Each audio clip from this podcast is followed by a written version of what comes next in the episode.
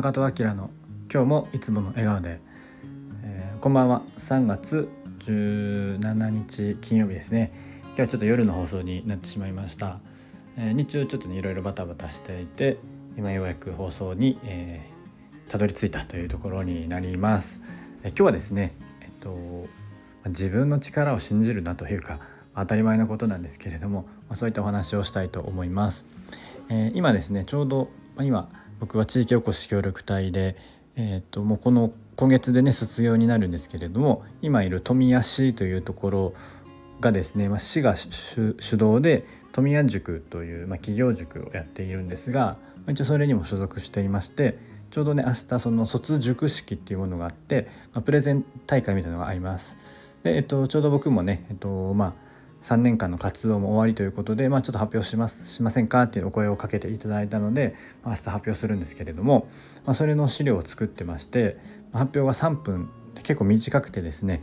いつも5分とか10分ぐらいのプレゼントとかは何度か経験があるんですけど、まあ、3分で結構短くて、えー、どうしようかなと思ってたんですけれども、まあ、一応それで資料を作ってで、えっとまあ、その富谷塾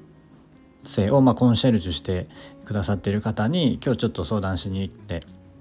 あの資料を見てもらったんですけれどもまあえっとほぼ手を入れ直したというか、えー、まあだいぶ結構あの3分も超えていたし資料もちょっとね文字数とか文字数というかいろいろなんか伝えたいことがやっぱ伝わりにくい資料になっていて、まあ、それをあの一緒に、えっと、修正させて修正してくださったんですけれども僕の中では、まあ、なんとなく、まあ、ちょっと修正すればいいかなぐらいと思ってたんですけれどもほぼがっつり半分以上、えー、一緒にねあの手入れてくださって本当に助かったんですけれども、まあ、シンプルに、まあ、ちょっと自分の力というかスキルをまあ信じるなというか過信するなという話ですね。えっとまあ、自分に言っている言葉なんですけれども、まあ、本当にやっぱり別にプレゼンとかも星をつくのは僕なんて得意ではないので、えー、やっぱりもっと早くねプロに教えをこうこうといた方が良かったかなとは思うんですけれども所詮自分のスキルは本当に大したことがないっていうことはやっぱ改めてね自分で自覚しとかないといけないなと思いました。何度かねプレゼンとかもやっているのでまあこんなもんかなと思ってたんですけれどもいやいや全然ダメでしたね。うん、やっぱり、えー、自分ができできていないっていうことをことを、まあ、ちゃんと俯瞰的に、えー、客観的に、えー、ちゃんとジャッジしないといけないなっていうのを改めて感じました。でまああの自分ができないことは誰かと一緒にやるその方が絶対クオリティも上がるし早く終わる、うん、それにつきますね。